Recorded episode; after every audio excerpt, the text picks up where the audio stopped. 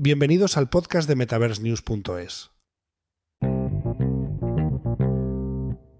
Hola a todos y bienvenidos a un nuevo episodio de nuestro podcast sobre realidad virtual y aumentada.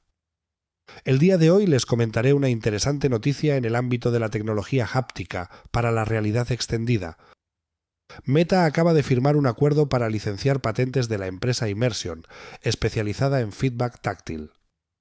Esto permitiría a Meta mejorar el realismo y la inmersión en experiencias de realidad virtual y aumentada a través del tacto. Si bien la áptica parecía haber pasado a un segundo plano frente al auge de la IA, este movimiento podría significar su resurrección.